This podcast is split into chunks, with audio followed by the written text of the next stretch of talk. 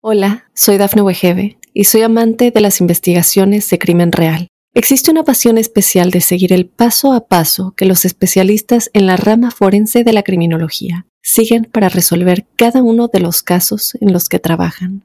Si tú, como yo, eres una de las personas que encuentran fascinante escuchar este tipo de investigaciones, te invito a escuchar el podcast Trazos Criminales con la experta en perfilación criminal, Laura Quiñones Orquiza en tu plataforma de audio favorita.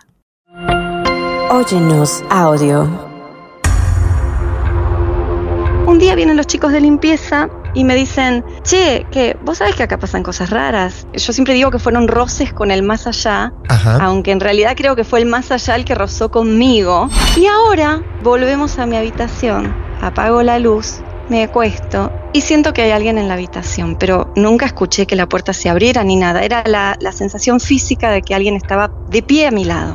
Era, era muy loco porque yo tengo fotos de mi mamá en casa y Astrid no sabía que ella era mi mamá. Y un día señaló una foto y dijo, la hago. Ella solo conoce una abuela, su abuela paterna. Yo cuando siento que alguien me toca la cara y me da un beso, realmente me siento en la cama y me quedo helada en la oscuridad, sin ver nada, pero en pánico. Hola, soy Dafne Wegebe y soy amante de las investigaciones de crimen real. Existe una pasión especial de seguir el paso a paso que los especialistas en la rama forense de la criminología siguen para resolver cada uno de los casos en los que trabajan.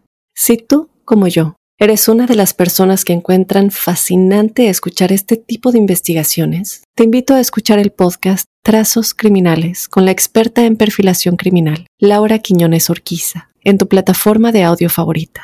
Listening to your favorite podcast? That's smart. Earning your degree online from Southern New Hampshire University? That's really smart. With 24 7 access to coursework, no set class times, and dedicated student support, you can go to school when and where it works for you. Low online tuition means you can even do it for less. And dedicated student support means we'll be with you from day one to graduation and beyond. Join a community of learners just like you. Go to snhu.edu today to start your free application. The legends are true. Overwhelming power! The sauce of destiny. Yes! The most legendary sauce has arrived as McDonald's transforms into the anime world of WickDonald's. The greatest flavors unite in all new savory chili McDonald's sauce to make your 10-piece Wick Nuggets, fries, and Sprite ultra powerful. Unlock manga comics with every meal and sit down for a new anime short every week only at WickDonald's. Ba-da-ba-ba-ba, go! At participating McDonald's for a limited time while supplies last.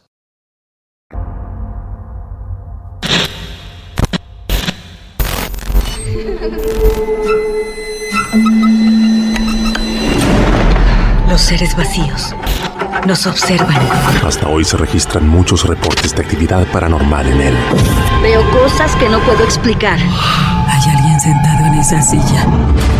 Está aquí. El misterio está fundamentado en el silencio. Pero ya es hora de hablarlo entre todos. Esto es. Hay alguien en la casa. Martes de Misterio. Es divertido asustarse a veces, ¿no?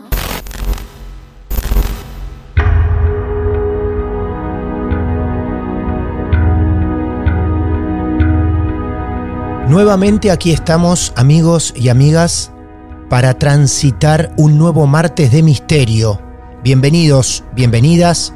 Los saludamos desde Mar del Plata a cualquier parte del mundo, a ese rincón específico desde donde nos estás escuchando.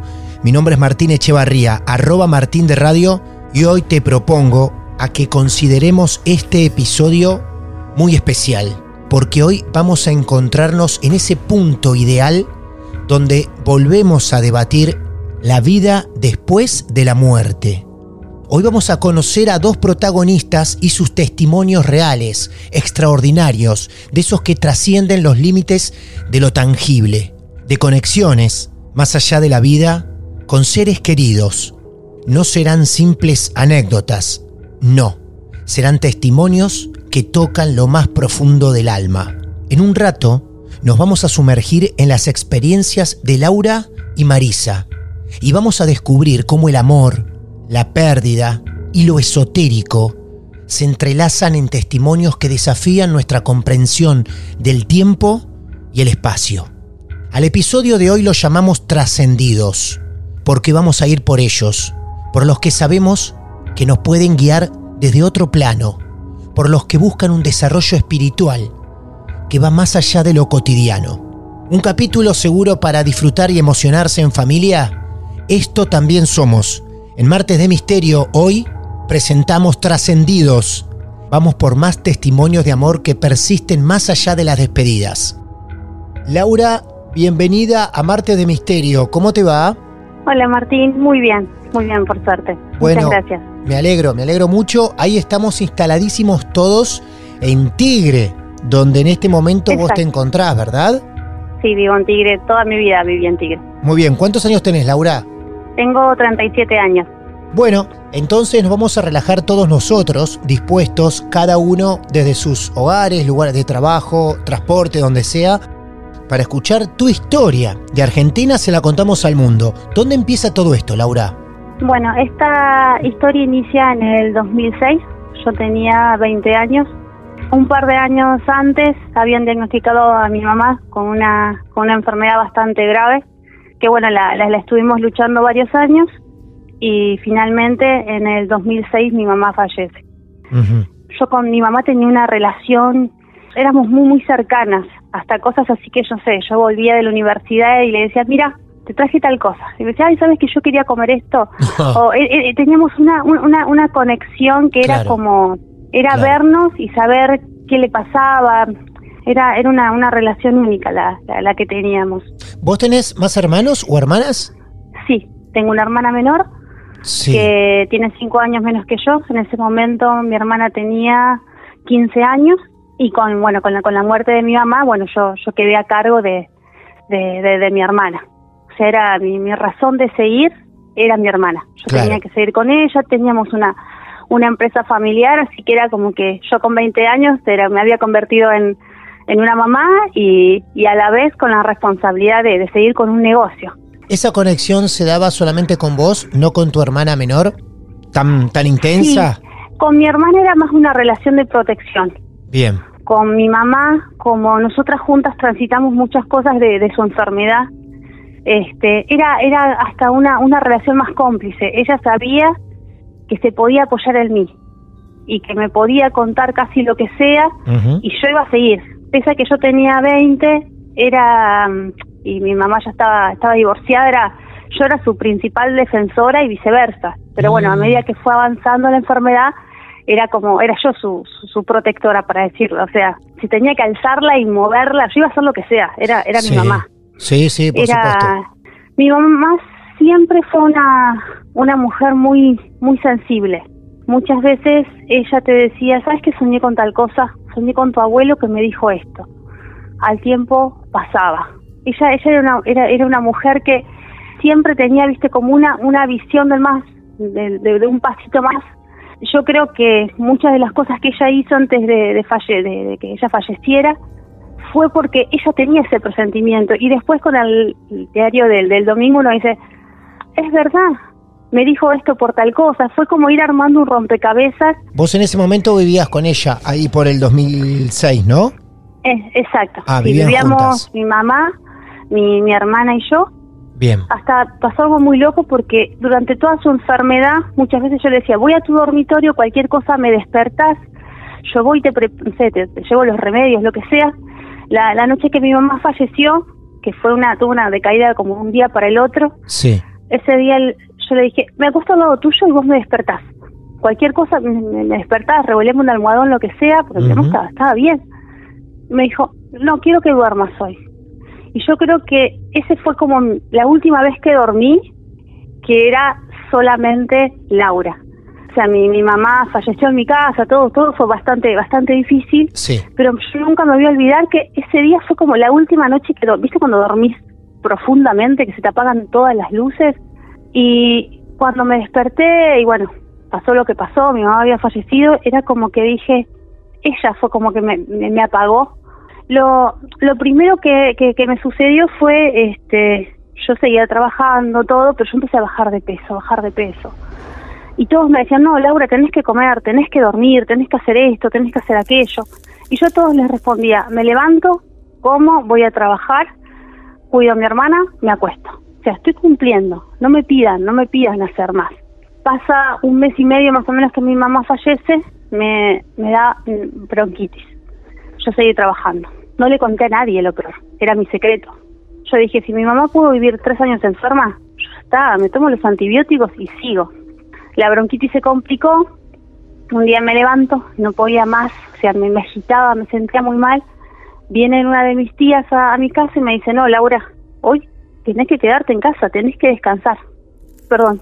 Ese día dije, en vez de acostarme en mi cama, dije, me voy a acostar en la cama de mi hermana, porque daba el sol. Mi mamá siempre me decía, ¿sabes qué? Yo cuando era chica y me sentía mal, me hacía baños de sol.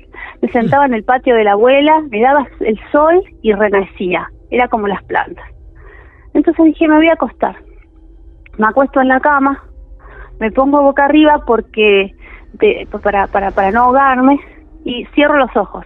Los cierro pero no podía dormir porque estaba muy agitada y siento que alguien se sienta en la cama, que se hunde la cama. Y entonces digo, ah, debe ser mi tía. Abro los ojos y yo no sé qué fue, si era un sueño o qué, y la veo a mi, la veo a mi mamá Sentada ahí en la cama con vos. La veo, sí. Yo, ¿Viste cuando sentís que se hunde la cama? Y la miro y me dice, ¿por qué estás haciendo esto, Laura? Ah, incluso sentís que te habla. Sí. Y la miro y le digo, yo ya no puedo seguir más así. Estoy comiendo, estoy cuidando a la abuela, porque imagínate, yo tenía, mi abuela había muerto su hija.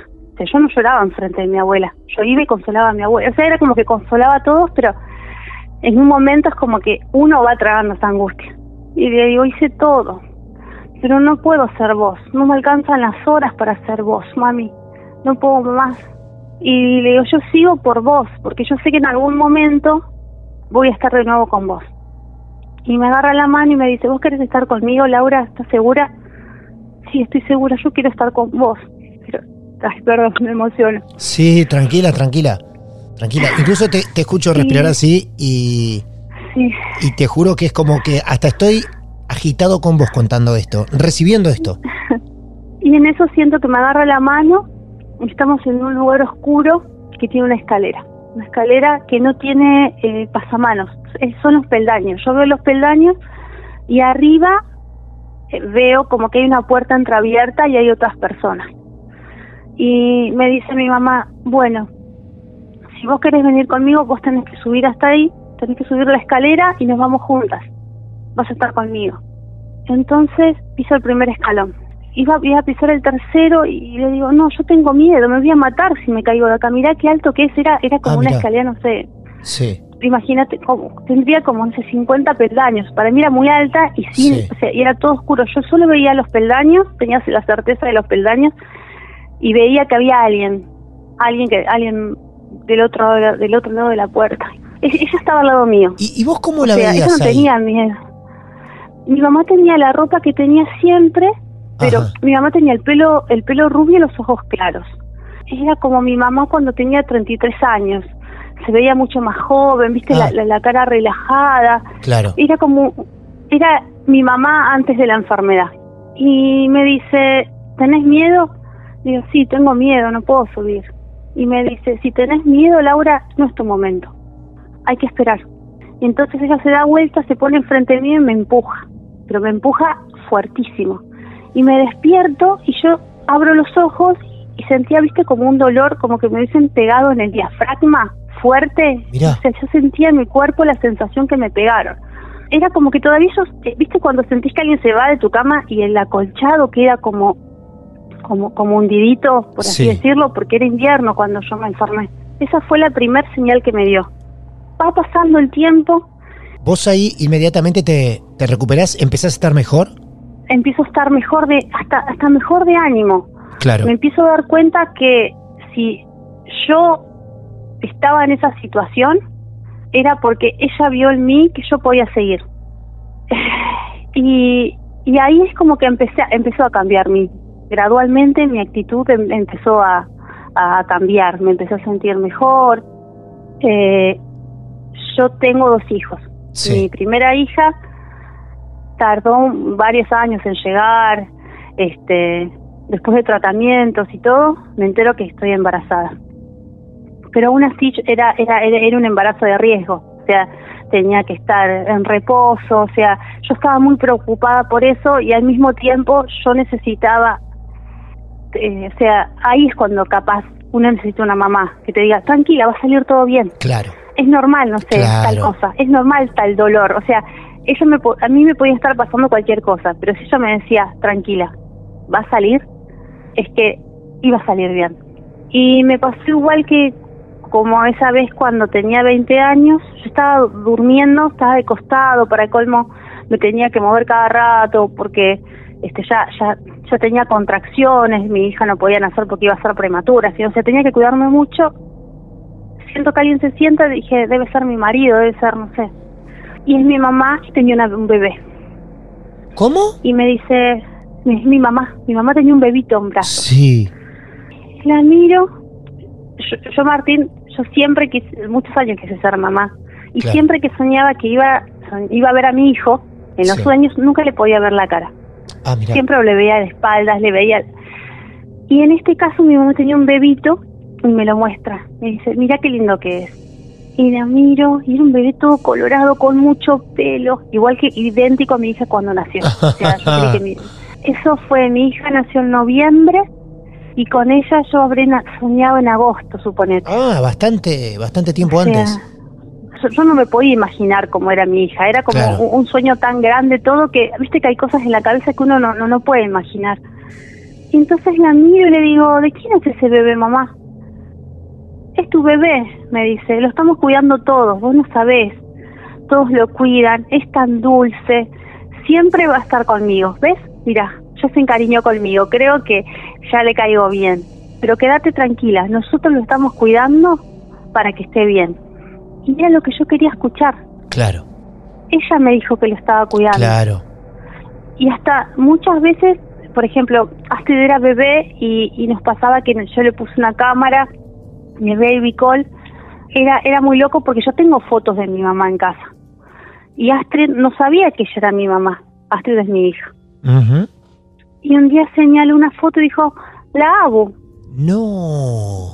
Ella solo conoce una abuela, su abuela paterna. Claro. Y le digo, sí, hija, ella es mi mamá. Astrid ya sabía decir abuela, papá, mamá, tía, o sea, sabían los integrantes de la familia. Y le digo, sí, es la abuela. Y me llegó a pasar que había veces que yo la veía en la cuna, ella se estaba matando de la risa. Como que había algo esto es, creer o reventar, pero algo que a mi hija la cuidaba. Imagínate que una vez se trepó de la cuna, se cayó y yo escucho, escucho, escucho que la bebé llora. Voy corriendo y la encuentro en el piso. No sé cómo se trepó. Me fijo en la cámara, Martín, yo te, te, juro, tengo la grabación para cuando sea grande y le voy a mostrar. Astrid cuando tiene que hacer una cuna alta, tenía que caer del piso, del barandal de la cuna, al piso. Astrid frena, frena y no sé cómo cae arriba unos peluches. Era improbable que esté todo ahí. Claro, no se golpeó la cabeza, nada. Así estaba impecable. Y, y cuando ves todo eso, es increíble. Sí.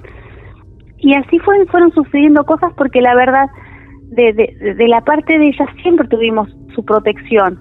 Me llegó a pasar un día que, que, alguien muy cercano a la familia, al poco tiempo que, que, que mi mamá falleció, eh, siempre hay gente que va a decirte quizás algo desagradable de alguien que ya no está. Y sueño que ya viene y me dice, ¿sabes que va a venir tal persona a casa, Laura? Y le digo, ay, qué bueno, era alguien que yo, yo apreciaba además. Y me dice, te va a decir tal y tal cosa de mí, de mi enfermedad, de esto, de aquello, no le hagas caso. La verdad la sabes vos. Y me dijo, escúchame, si te dicen esto, no les hagas caso, ignoralos no va que a media mañana escucho que tocan el timbre y era esa persona. Y me dijo, no, no, yo, yo te, te, juro, Martín, yo, yo sé que, que, que, que, parece muy, muy loco todo, pero la verdad es que, eh, no sé, hay casos que hay ruidos porque es algo malo y yo sé que en mi casa si se escucha un ruido o pasa algo, es algo bueno. es como que, que la tiene con mis nenes, porque mis nenes, mi, bebé es chiquito, tiene un año y medio, y vos ves que mira las fotos y le sonríe sin saber quién es. Claro. Como, como no sé, como, como el resto de la familia, como, no sé, ver una foto de, su papá, de, sus tíos y demás. Son esas señales, esas señales chiquitas. Eh, cuando, cuando escuchaba el, capítulo de Ramiro Blas, que, que contaba esa relación que tenía con, con su hermano, Igualmente, a vos no es que se te ha aparecido en la, en la vida real, digamos, más se ha presentado en sueños. Pero llama mucho la atención lo claro que tenés cada sueño porque incluso hasta repetís diálogos con ella. No situaciones solamente, ¿eh? Sino diálogos. No, no. Recordás claramente. y es muy difícil eso, ¿eh? Sí. Sí, sí, la, ropa. Y, además, lo que uno ve que es más duro cuando va pasando el tiempo es que no te acordás la voz. y, a mí me gusta soñar con ella porque yo recuerdo su voz y su voz antes de que se enfermara. Claro. Más que todo, cuento la historia de ella porque yo sé que hay mucha gente que, que, puede estar transitando un duelo o lo que fuera y, y a veces es uno tiene uno sigue uno indefectiblemente sigue o sea, quizás hay gente que no tiene la suerte de vivir muchos años en este mundo. Mi mamá murió muy joven, pero sigue estando. Hoy cuando le cuento a mi hermana, vamos a, voy a contar la historia de mami. Y ella me dice, ojalá que le pueda ayudar a alguien. Ojalá que alguien lo pueda escuchar y se pueda acordar de, su mamá o de, de quien fuera, que, que ya no esté. Y a veces es esperar eso. Bueno, de acá supimos un montón de cosas de tu mamá, pero no sabemos cómo se llama. Mi mamá se llamaba Mirta. Mirta, muy bien. Mirta. Acá le estamos haciendo entonces un homenaje a Mirta y la abrazamos también y seguramente nos debe estar abrazando ella también a nosotros y mucho más a ustedes, claro, sus favoritas. Así que bueno, es un hermoso homenaje. Compartiste una historia para ayudar a otros, pero también hicimos un hermoso homenaje a mamá, a mamá Mirta. Así que gracias por, por elegirnos en algo tan privado para contar, ¿eh? Terminó siendo como algo algo tan grande y tan importante para, para, para nosotros que bueno, lo, lo, quisimos compartir con vos. Gracias, es un placer, es un honor también para nosotros y la verdad que nos enaltece. Muchas gracias, te mando un beso grande a vos, a tu familia, a tu hermana también y a Mirta, que seguramente debe estar escuchando este episodio con ustedes. Así que gracias. Sí. Gracias, Martín. Cuídate un beso mucho. grande. Hasta luego. Adiós, hasta luego. Hola, soy Dafne Wegebe y soy amante de las investigaciones de crimen real. Existe una pasión especial de seguir el paso a paso que los especialistas en la rama forense de la criminología siguen para resolver cada uno de los casos en los que trabajan. Si tú, como yo, eres una de las personas que encuentran fascinante escuchar este tipo de investigaciones, te invito a escuchar el podcast Trazos Criminales con la experta en perfilación criminal, Laura Quiñones Orquiza, en tu plataforma de audio favorita. The legends are true. overwhelming power! The sauce of destiny. Yes! The most legendary sauce has arrived as McDonald's transforms into the anime world of WickDonald's. The greatest flavors unite in all new savory chili McDonald's sauce to make your 10-piece Wick Nuggets, fries, and Sprite ultra-powerful. Unlock manga comics with every meal and sit down for a new anime short every week only at WickDonald's. Ba-da-ba-ba-ba, go! At participating McDonald's for a limited time while supplies last. Y así pasaba la historia de Laura y su mamá, el primer puente que construimos entre esos dos mundos. Estoy seguro que alguno o alguna de ustedes se ha sentido identificada con la historia de hoy. Ahora mismo nos vamos a encontrar con Marisa, donde nos presentará las pruebas necesarias para seguir hablando de diferentes maneras de trascender, de conectar. Marisa ya nos está esperando. Hola Marisa, bienvenida a Martes de Misterio. ¿Cómo te va? Hola Martín, muchas gracias. Un placer estar con vos. Ese gracias también nos cabe a nosotros decírtelo a vos porque has decidido confiar en nosotros para contar tus historias, tus eventos de la vida. Pero primero te tengo que preguntar, ¿cuántos años tenés? 52. 52 años. Seguramente esa edad debe guardar varias experiencias esotéricas, extrañas, me pregunto. De antemano la historia no la sabemos, entonces nos vamos a entregar al relato de Marisa. Nos queda sentarnos a escucharte y arranca de esta manera. La historia que te quiero contar, Martín, yo siempre digo que fueron roces con el más allá, aunque en realidad creo que fue el más allá el que rozó conmigo. Yo tendría alrededor de 18 años cuando una noche me voy a dormir, me quedo eh, en ese momento en el que empezás a quedarte dormido, que no estás plenamente dormido, vos todavía estás consciente del ruido de un colectivo que pasa por la calle, estás ahí relajándote. Y en ese momento siento que hay alguien en la habitación. Pero es el momento de hacer un, abrir el paréntesis y ir para atrás en el tiempo y, y explicarles a todos los que están escuchando de qué se trataba ese alguien que estaba en mi habitación. Ajá. Cuando yo tenía 10 años, eh, debido al laburo de mi viejo, nos fuimos a vivir a Canadá. Entonces, cuando yo estaba allá, no sabía hablar inglés y fue una época muy difícil en la que estaba muy sola y me consiguieron una profesora de inglés como para salir del pozo y empezar a, a poder comunicarme, porque realmente yo no sabía decir ni hello. Cuestión que esta señora era una, una anciana, era una, una, señora muy grande que se llamaba Camille. Y durante tres años Camille me enseñó a hablar inglés con muchísima propiedad. Y ella fue como una abuela para mí en esa época en la que yo estaba tan súper requete sola. Cuando el laburo de mi viejo concluyó, volvimos a la Argentina. Y con Camille, en esa época no había ni WhatsApp, ni mail, ni nada, nos mandábamos cartas. Ella siempre me mandaba tarjetitas para mi cumpleaños, para Navidad. En la medida en que yo fui creciendo, ese, ese contacto eh, epistolar fue como disminuyendo, porque ya estaba yo en otra, mi vida, la facultad, etcétera, etcétera, y cada vez me escribía menos con ella, ¿no? Bueno, y ahora volvemos a mi habitación, apago la luz, me acuesto, empiezo a quedarme dormida y siento que hay alguien en la habitación, pero nunca escuché que la puerta se abriera ni nada. Era la, sensación física de que alguien estaba de pie a mi lado. Y entonces empiezo a, despabilarme, no sé cómo expresar cuando uno tiene a alguien al lado y lo siente en la oscuridad, pero tal vez como una respiración o tal vez no, sabría ni decirte qué. Tan pronto estoy tomando conciencia de esto, siento en la mejilla izquierda, porque yo estaba acostada de costado, que alguien me da un beso. Un beso en la mejilla. Sí, y un beso, un beso físico. Entonces vos dirías, bueno, era un sueño, estás durmiendo. Sí, claro, podríamos decir que era un sueño, que yo estaba durmiendo, pero yo cuando siento que alguien me toca la cara y me da un beso, realmente me siento en la cama y me quedo helada en la oscuridad, sin ver nada, pero en pánico. Me tuve que quedar ahí no sé, cinco minutitos hasta que junté coraje de levantarme, prender la luz y ver a mi alrededor que por supuesto no había nadie. Tan pronto tomo aire y tomo, me calmo, la certeza me, viene como, como, como, una, no sé, como una ducha de agua fría encima. La certeza de quien había estado en mi habitación era Camille, mi vieja profesora de inglés en Canadá, a la que no veo, no veía desde hace 10 años al menos. Claro.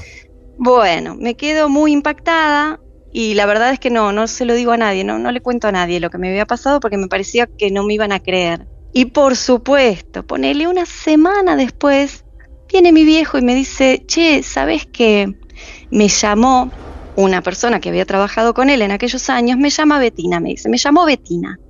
No, llamó para avisar que se había muerto Camille. Bueno, por supuesto, yo ya lo sabía. Claro. yo sabía que era Camil que me había visitado esa noche. Le digo, ¿cuándo se murió? Y se murió hace una semana, ¿ok? Coincidían. Coincidía perfectamente. Y luego lo que me dejó, lo que me deja esta historia como en suspenso es que me dice, y me dijo Betina que Camil dejó algo para vos. ¿Cómo que dejó algo para mí? Sí, le dejó algo para vos a los Gabrieli, una familia de allá. Bueno, ¿cómo que le dejó algo para mí a los Gabrieli? Sí, ¿y qué es? No sé, no tengo ni idea. Bueno, a partir de ese momento traté de comunicarme por todos los medios con esta familia, que nunca se comunicó conmigo, nunca me respondió. Cuando vinieron las redes les escribí y tampoco me respondieron. Así que, ¿qué me dejó Camil? Nunca lo supe y creo que nunca lo voy a saber. Lo que me lleva a la segunda historia que te quiero contar. Sí. Cuando tengo 14 años, por el laburo de mi viejo, nos vamos a vivir a Entre Ríos, a la, a la ciudad de Paraná, a donde viví durante un año. Yo soy una persona que estuvo en siete colegios distintos en su vida porque siempre nos mudábamos. Entonces, bueno, voy a Paraná. 14 años, plena adolescencia, nueva, una situación horrible. La primera persona que se me acerca en el primer recreo del primer día de clase es una chica que se llama Viviana. Divina Viviana. Viene Viviana, hola, ¿cómo estás? Yo me llamo Viviana y faltaba de día y quiero ser tu amiga, ¿no? Porque bueno, fue como el salvavidas en una situación bastante fea que es ser nuevo en el colegio. Nos hicimos súper amigas con Viviana durante un año, porque ese fue el tiempo que yo viví en Paraná, un año. Después volví a Buenos Aires y fue cartas, me acuerdo cuando ya fui más grande y entré a laburar a, una empresa, nos mandábamos fax, mira qué antigüedad que te estoy diciendo. Con Viviana nos intercambiábamos mensajitos así, pavotes de saludos, pero ya no la volví a ver. Tampoco fue una relación tan, tan, ¿cómo decir? Bueno, de tanta cercanía. En aquel momento sí lo fue, pero después se fue diluyendo, como esos amigos que los llevas en el corazón, pero que los dejas de ver. Llega el 2006 y vuelvo a irme de, Buenos Aires, ya casada con una familia, me voy a vivir a Colombia y mi casa en Buenos Aires queda alquilada. Viviana tenía el teléfono, mi número de teléfono de mi casa acá en Buenos Aires, mi número de teléfono de línea. Aunque rara vez hablábamos por teléfono, yo sé que ella lo tenía. Yo me voy y me voy a vivir en el 2006 a Colombia. En el 2010 empieza el furor de Facebook. Bueno, yo no tenía Facebook. Resulta que en el 2010, una noche tengo un sueño. En ese sueño yo estoy en una habitación y veo a una chica de espalda sentada frente a una computadora. Por ende, yo veo la pantalla de la computadora, pero a ella la estoy viendo de espalda. ¿Me entendés? A la chica la reconozco enseguida por el pelo. Era Viviana. Me acerco en mi sueño y me asomo por, su por, por, el lado de su hombro a ver qué está haciendo en, la pantalla, en la compu. ¿Y qué veo que tiene abierto? Tiene un Facebook. Ajá. Listo, me despierto. Ah. Me quedo, ¿qué fue este sueño? Claro. La veo a Viviana en Facebook. Y, y me viene la certeza de que Viviana me está diciendo que yo me haga un Facebook. Vos mira que esto empieza a ser bizarro, ¿eh? Sí, sí, sí, sí, sí. Bueno. Se pone bueno. Pero, bueno, entonces, busco a mi hija que en ese momento tenía 10 años y ya tenía un Facebook. Le digo, Bianchi, ¿vos tenés Facebook? Sí. ¿Me explicas cómo se abre un Facebook? Y me dice, sí, obvio, ma. Me empiezan a aparecer, viste, eso que te dice quizá conozcas a. Claro, sugerencias. Quizás conozcas. Sugerencias, sugerencias de amistad, claro. Ahí va. Cuestión que me quedo viendo las sugerencias y entre esas sugerencias empiezan a aparecer compañeros del colegio, del mismo colegio a donde yo iba y Viviana iba también. Una de esas chicas se llama Griselda. Pling, mensaje privado de, Griselda. Hola Mari, ¿cómo estás? Tantos años, sos vos, ¿no? Le digo, sí, soy yo, qué gusto verte. Te llamo y hablamos, dale, llamame y hablamos. Suena el teléfono y es Griselda. Bueno, luego de, las, de los saludos de rigor, ¿por quién le pregunto? Por mi mejor amiga de Paraná que es de la vida de Viviana. Y del otro lado, silencio, ¿no? Cric, cric. Ay, vos no sabes nada. En el 2006, acordate que yo me había ido a Colombia y había dejado mi casa alquilada. Sí. Vivi enfermó de cáncer. Oh. Y te llamó a tu casa y la atendió un hombre que dijo que era un inquilino. Y le dijo que vos te habías ido a vivir afuera del país y que no tenía ni tu teléfono ni tu nada, ni dirección, nada. Mentira, porque este señor sí tenía, por supuesto, todos mis datos. Ah. Pero bueno, mala onda, no le dio a mi amiga mi contacto. Viviana te estaba llamando para despedirse, porque ella tuvo tiempo de despedirse de cada uno de, de sus personas más queridas. Pero a vos no te encontró. Y le digo, bueno, estoy acá hablando con vos ahora porque me hice un Facebook, porque hace cosa de una semana soñé que Viviana me estaba indicando que haga un Facebook. Claro. Que venga a Facebook. Y evidentemente lo hizo para que yo me entere que ella había muerto. Y que yo me entere que me había querido saludar o que se había querido despedir de mí. Me quedé helada. Más fuerte aún cuando es una persona tan joven, ¿no? Claro. La última historia que tiene este mismo talante y este mismo denominador común de personas que del más allá se han querido comunicar conmigo. Te voy a contar la historia de los bizcochitos. y ahora sí que se pone muy bizarro. Escúchame, y ahí ya en esta historia, ¿cuántos años tenés? No, sí, no más de 36, 37 años. Ah, cerca de la historia de Viviana. Sí, es cerca de la de Vivi. Es posterior a la de Viviana, pero estamos por ahí. Bien. Trabajo en una empresa y soy la recepcionista. Cuando vos sos recepcionista, generalmente tenés a, a tu lado o va y viene el señor de seguridad cuando vos llegás a la mañana, él, él se está yendo. Sí. Es muy común esa situación, ¿no? El hombre que se queda de noche cuidando y, bueno, cuando vos llegás, él se va. El, el, señor de seguridad ah, no siempre era el mismo, porque son personas tercerizadas, de empresas que se contratan y eventualmente los mandan a otros lugares. Bueno, es un laburo que no siempre era la misma persona. Bueno, hubo un señor que se llamaba Carlos en esta empresa donde yo laburaba y era el señor de seguridad. Y era cordobés, así que era muy gracioso como hablaba. A mí me daba mucha ternura porque mi viejo también era cordobés, entonces este, esa cosa del tonito. Él me contaba que vivía solo, en una pensión, que tenía muy, muy pocas cosas materiales, que le, que le faltaba de todo. Entonces, viste, yo la verdad que me agarraba como una angustia, cada, cada carencia que él me contaba. Obviamente, armarle paquetitos de cosas, llevarle camisitas, esto, aquello. Y un día me cuenta que se le había roto la cama, que estaba durmiendo en el piso. Yo tenía en la casa de mis viejos una cama que había sido de mi hermano, que se había casado y había quedado en el garage. Le digo, no, Carlos, organizate, vení a mi casa y te llevas esta cama, que está bárbara listo, la vida fluye. Sí, claro. A mí me ascienden, me pasan a otro puesto, con otro horario y en otro piso. Y no lo veo más porque ya no, teníamos ese yo llego y vos te vas, no, no, teníamos, no nos cruzábamos.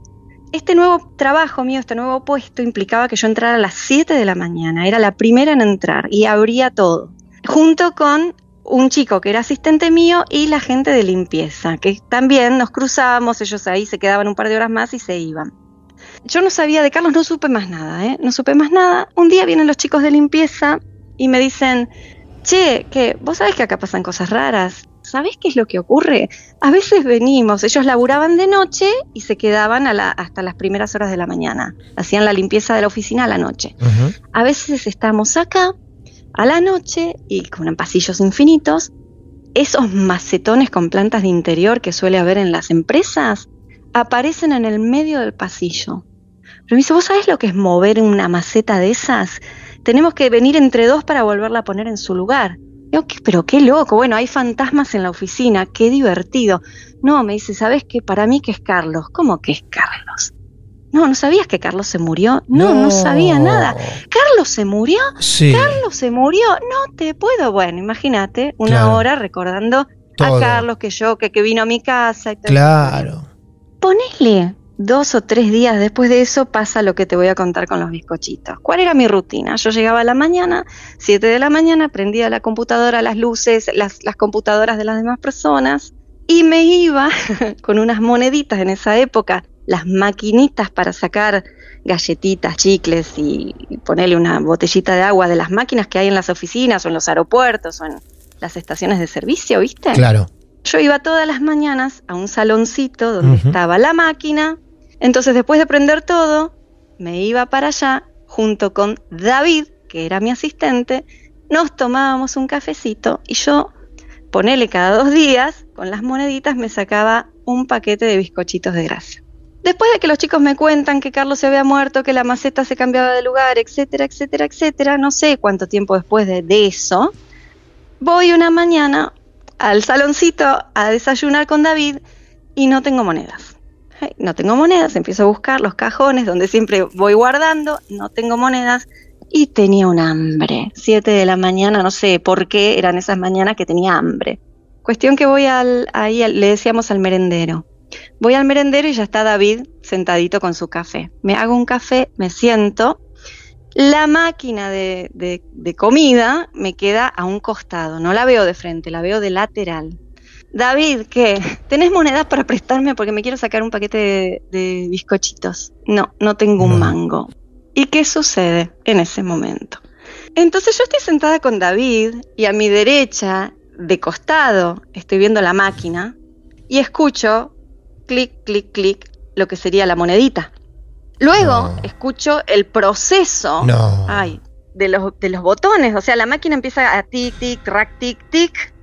Y luego, ¿cómo, ¿cómo cae la golosina o la galletita? ¿Viste que tiene como un rulo que gira hasta que el, y el objeto va, se va desplazando hacia adelante? Exacto. Cae? Hasta que no hay más sostén y cae.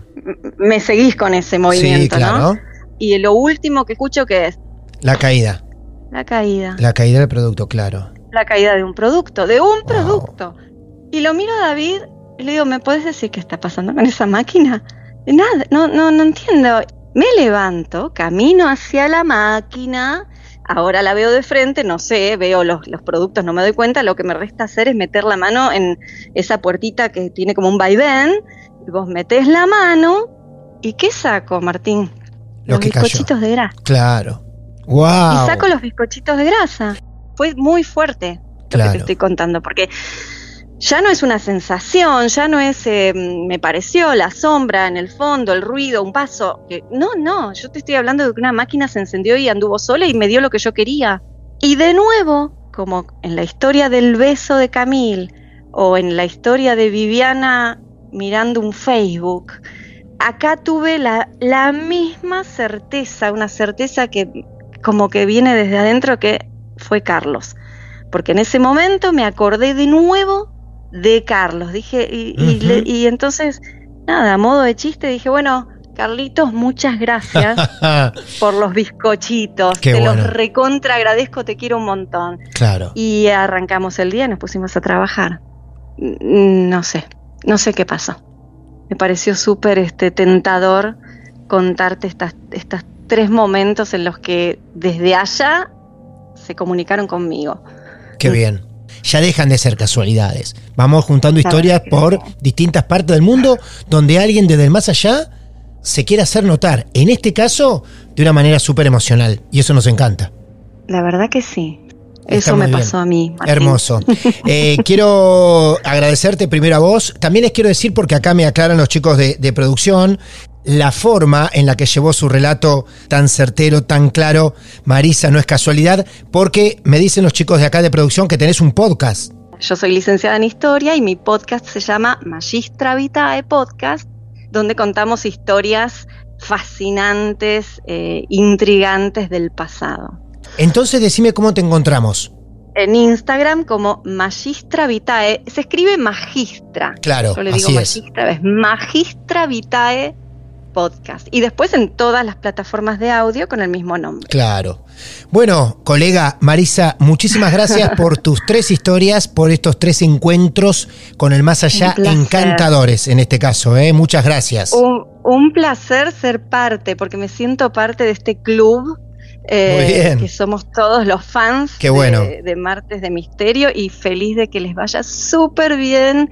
Beso enorme para todos. Cuídate mucho, hasta luego. Igualmente. Y así entonces, más protagonistas que nos dejan con esa reflexión interna sobre la vida más allá de la muerte, de encuentros con la eternidad, con seres queridos que entendemos no nos abandonan para siempre.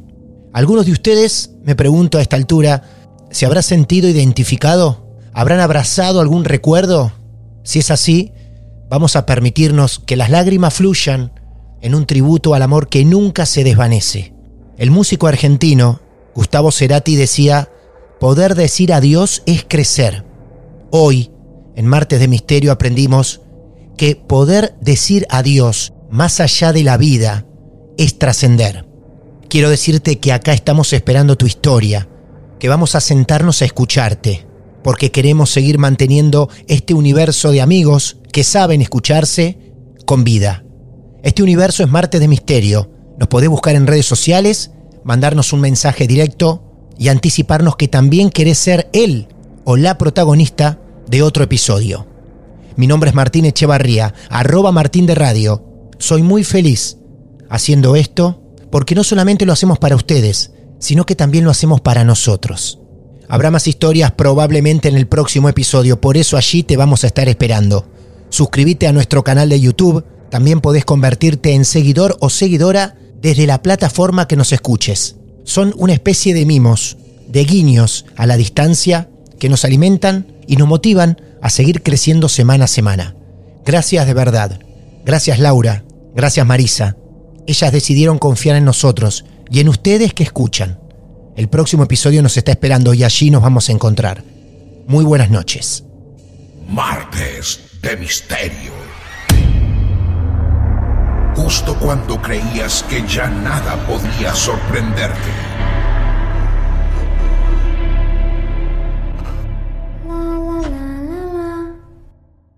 Hola, soy Dafne Wegebe y soy amante de las investigaciones de crimen real. Existe una pasión especial de seguir el paso a paso que los especialistas en la rama forense de la criminología siguen para resolver cada uno de los casos en los que trabajan.